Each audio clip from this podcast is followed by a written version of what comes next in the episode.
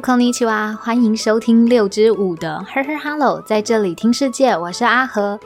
在这里，我们会用日本商业新闻来了解这世界上发生什么事情。今天也请在这里的听众多多指教。最近秋天的天气呢，就是很凉爽。之前我们就有聊过，像现在这个时间啊，刚好是出游的好日子，所以我最近呢也有去爬爬山。那因为天气呢就没有像夏天这么炎热。所以爬到山顶的时候呢，看到那种大景，都会觉得哇，心旷神怡的感觉非常满足。不过我最近有发现，就是大家到山顶上的活动变得很不一样。像我啊，到山顶上就是会拍拍照，然后喝点水，然后吃一点自己带的干粮啊、水果，就是看大景，好好休息。其实还蛮简单的。但是呢，我就有发现，现在的登山客他到了山顶，其实都还很忙诶，就是会拿出自备的。煮水不锈钢的钢瓶来煮热水，而在等水开的时候呢，也没有闲着，就开始磨咖啡豆啊、摆餐具啊等等。就等到热水煮好了以后呢，就开始泡泡面，或者是做那种手冲咖啡等等，就看起来非常忙碌，完全没有停下来。所以那时候呢，我就在山顶上，除了欣赏大景之外，就看着这一区他们在泡泡面，那那一区呢在做手冲咖啡，就有一点点像是在围露营，就气氛呢跟之前登山的感觉觉。完全不一样，想说还蛮有趣的，就给这里的听众分享一下。我们今天要分享的主题是有关于近期日币跌价，还有 Hosino Resort 的商业新闻。有兴趣的话，就在这里一起听下去吧。那现在在这里先来分享我们节目网站上面这周十月十四号到十月二十号的商业新闻要点有：企业财报，日本大型百货业井筒屋公布二零二三年二月期财报，连结纯利益上看十二亿日元。经济政策，平西达寿里表示，将支援有意向外发展的一万家日本中小企业。企业动态，台积电日本熊本工厂首度公开亮相。物价上涨，牛杂的欧说，饺子的王酱今年两度上涨价格，关东关西地区不同价格哦。航空快讯，全日空十一月下旬起，日本、香港两地天天飞。以上的新闻要点都可以在我们节目的网站上面看到。喜欢文字版的听众也可以直接订阅我们的电子报，订阅电子报也是免费的。就让我平日整理的日本商业新闻，还有本节目的文字稿，透过 email 分享给您，连接也在 show note 资讯栏当中，欢迎上去看看。那我们现在就来听听看新闻吧。最近日币跌价呢，已经不是新鲜事了。那这次的日币又跌得又快又深，难道日本政府都没有作为吗？是不是也很好奇？那我们就来听第一则商业新闻。现在日币跌价，听听日本的经济政策是什么呢？根据 NHK Nikkei Sokoho News 日本经济速报新闻报道指出，日元兑换美元的汇率呢，在事隔三十二年之后，在上周的时候呢，又更新了它的历史新低。而在日本时间，也就是本周一开始进行交易的外汇市场，日币兑换美元的汇率呢，更落在一美元兑换一百四十八日元左右。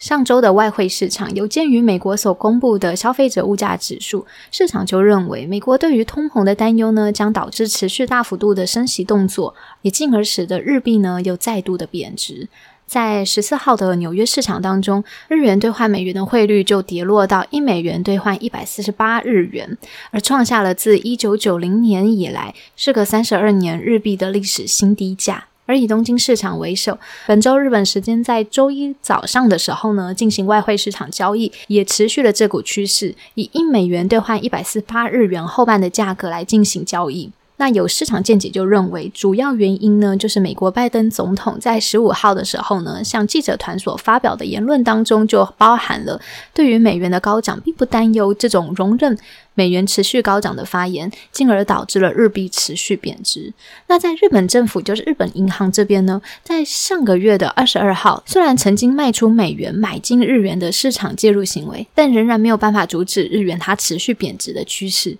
所以市场呢就纷纷关注日本银行这次呢会不会有更进一步的介入措施。而对于外汇市场日币持续贬值，负责外汇政策的日本财务长神田财务官呢，在十七号上午就对记者团表示说，像 G7 跟 G 团体都已经认识到了许多国家的通货价值正在猛烈的变动当中，而这也是历史上面首见的。在这个前提之下，各国的央行呢都要考虑到跨国的影响，而必须要对于调整金融紧缩的步调这件事情要达成合意。而根据这个合议，各国呢也必须要采取适当的对应措施。因此，日本政府也会对于这次过度剧烈的变动，好好的来对应。而在日本银行的黑田总裁，则在同日的早上出席众议院的预算委员会当中，就针对了金融政策呢，就持续表示说，维持金融缓和是适当的这样子的发言。而日本的某国内银行的外汇担当人员就指出说，对于市场来说，日本政府维持过去以往的立场，对于现在日币汇率的影响呢，其实是有限的。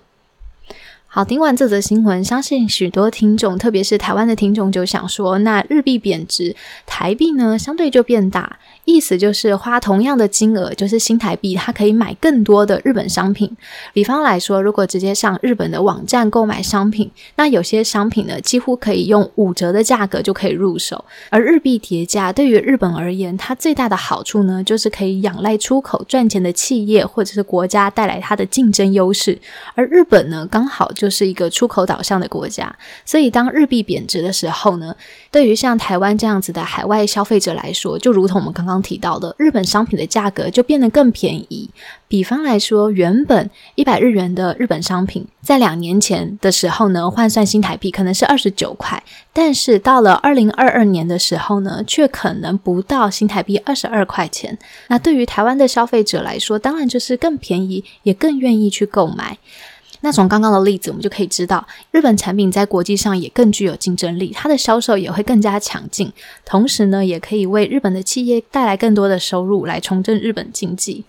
那除了对于出口有利之外，像这种货币贬值的另外一个好处呢，就是刺激观光。像这次日币贬值的例子来看，在前几天日本不是才重新开放国门吗？许多外国人到日本观光旅游的时候，就会发现哦。日本当地的产品呢，就变得更便宜了。那同样呢，就可以吸引更多人到日本来消费，来刺激日本当地的买气。当然，相反的，如果是拿日币到其他国家消费或者是旅游的时候，就会发现哇，其他国家的海外商品变得好贵，甚至有点买不下手。再加上我们最近也持续不断分享了，日本的物价呢正在悄悄的上涨，许多的商品都是事隔五年调涨价格，事隔十年再调涨价格，而这样子的商品呢，大多也都是民生必需品，比方来说像牛奶、食用米、酱油等等的产品。因此呢，在这股日币叠价的情况之下，日本的通膨呢也确实在发生。而在这样子的时空背景之下，日本政府才有适时介入的这种经济对策来出现。那以上呢，就是有关于近期日币贬值的商业新闻，也分享给在这里的听众参考一下喽。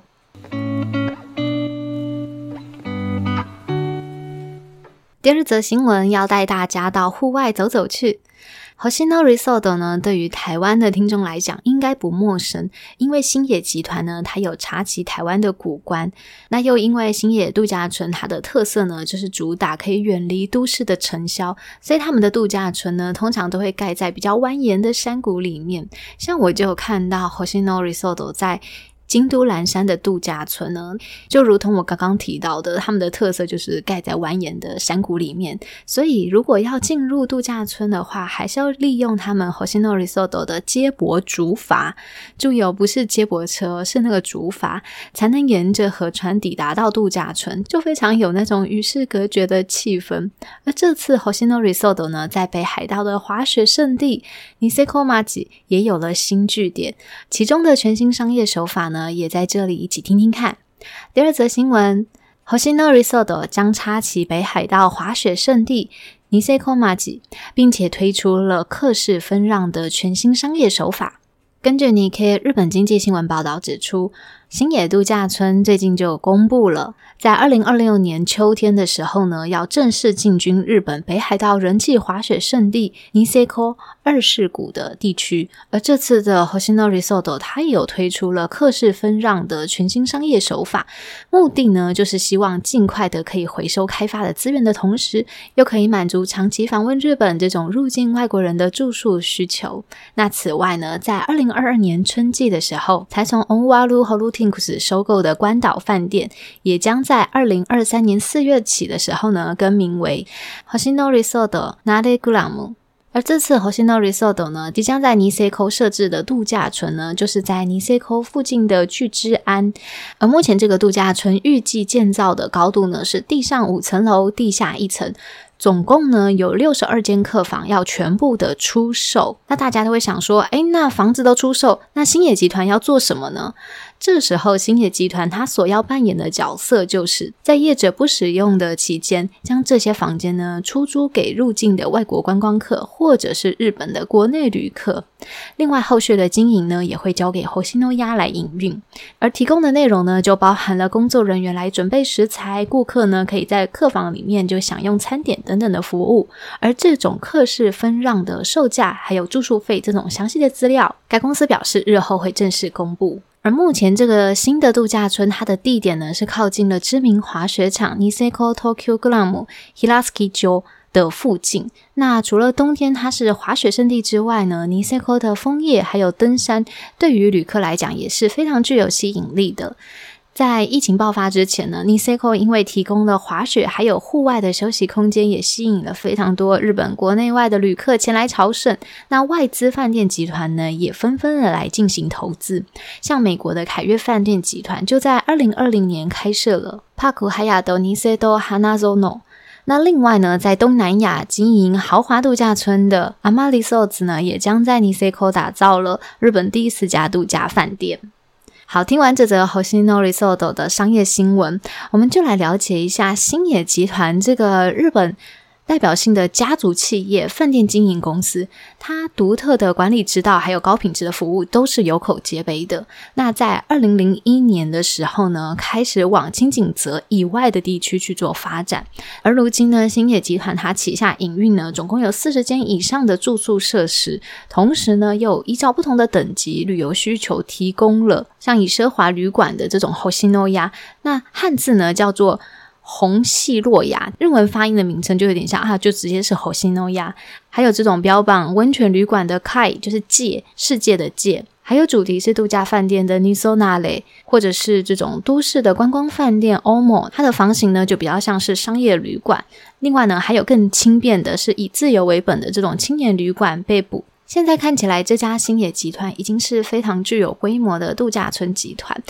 那了解完这个背景以后呢，我先来分享一下星野集团它的创业小故事，我觉得是非常精彩的。那这个创业故事呢，要追溯到一百年前来说起，创业人呢叫星野家助。他原本是在长野县佐久市的山脚下面经营新野商店。那这个新野商店呢，他卖的是鱼货，还有杂货铺，它是世代交替的这种商店。后来呢，经由新野家族他的经营，也跨足了丝绸的纺织业。而这个新野家族集团，他事业有成，所以他的事业版图呢，有扩及到美国。有了这个事业资金了以后呢，星野的第二代星野国柱，他就决定要在清景泽里面呢开设了一个温泉饭店。那这时候，第二代的星野国柱在下定决心之后呢，他就开始一股脑的去挖温泉。但是要找到温泉的泉源也不是这么一件容易的事，所以他每每尝试啊，都是失败收场。那一般人呢，就可能就想说啊，可能这边就没有温泉泉源，那可能就放弃。但这时候呢，就可以看得出来一个人的个性。星野国柱呢，就想说，我一定要在清景泽里面挖到温泉，所以呢，他还是不放弃，就拼命的找。皇天不负苦心人。最后，在一九一一年，终于在金井泽里面被他找到了温泉泉源，也如愿开了温泉旅馆。而这也就是鼎鼎大名的星野金井泽温泉度假村的故事。但是，故事还没有结束，因为当时的金井泽呢，它其实是没有电力的。那没有电力，要怎么经营饭店呢？如果这时候要仰赖当时的电力公司，那也要付出庞大的资金。那接下来呢，我要说的故事呢，就比刚刚挖温泉的故事又更励志的。这时候又转到了第三代星野第三代星野家政呢，他就想说，好，那我就自己来研究，找出如何生产电力的方法。所以呢，他就开始着手开发了水力发电。那经由常年的努力，也终于被这个第三代的星野家政创造出日本史上的第一台私人水力发电机。我那时候看到这里的时候呢，我就想说，哇，像这些我们现在看到的企业啊和公司，他们背后的创业故事，我觉得都还蛮精彩的，尤其是那种过人的毅力，还有他的坚持。我想这就是企业成功的关键所在吧。希望呢，也可以给在这里的听众一点动力。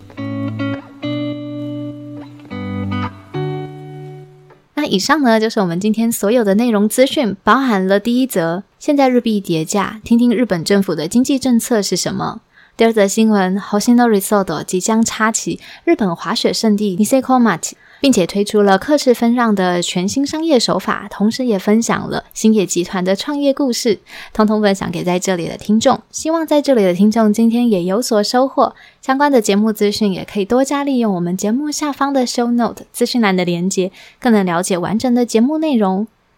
这里是 Her Her Hello，在这里听世界，我是阿和，非常感谢您花时间收听跟持续陪伴。我们现在有开放抖内赞助，欢迎您的实际支持，也留下想要对我说的话。那喜欢也欢迎分享给有兴趣的听众，让更多人知道这个节目。祝您有美好的一天，有以及你吉哦。那我们就下次空中再见吧，拜拜。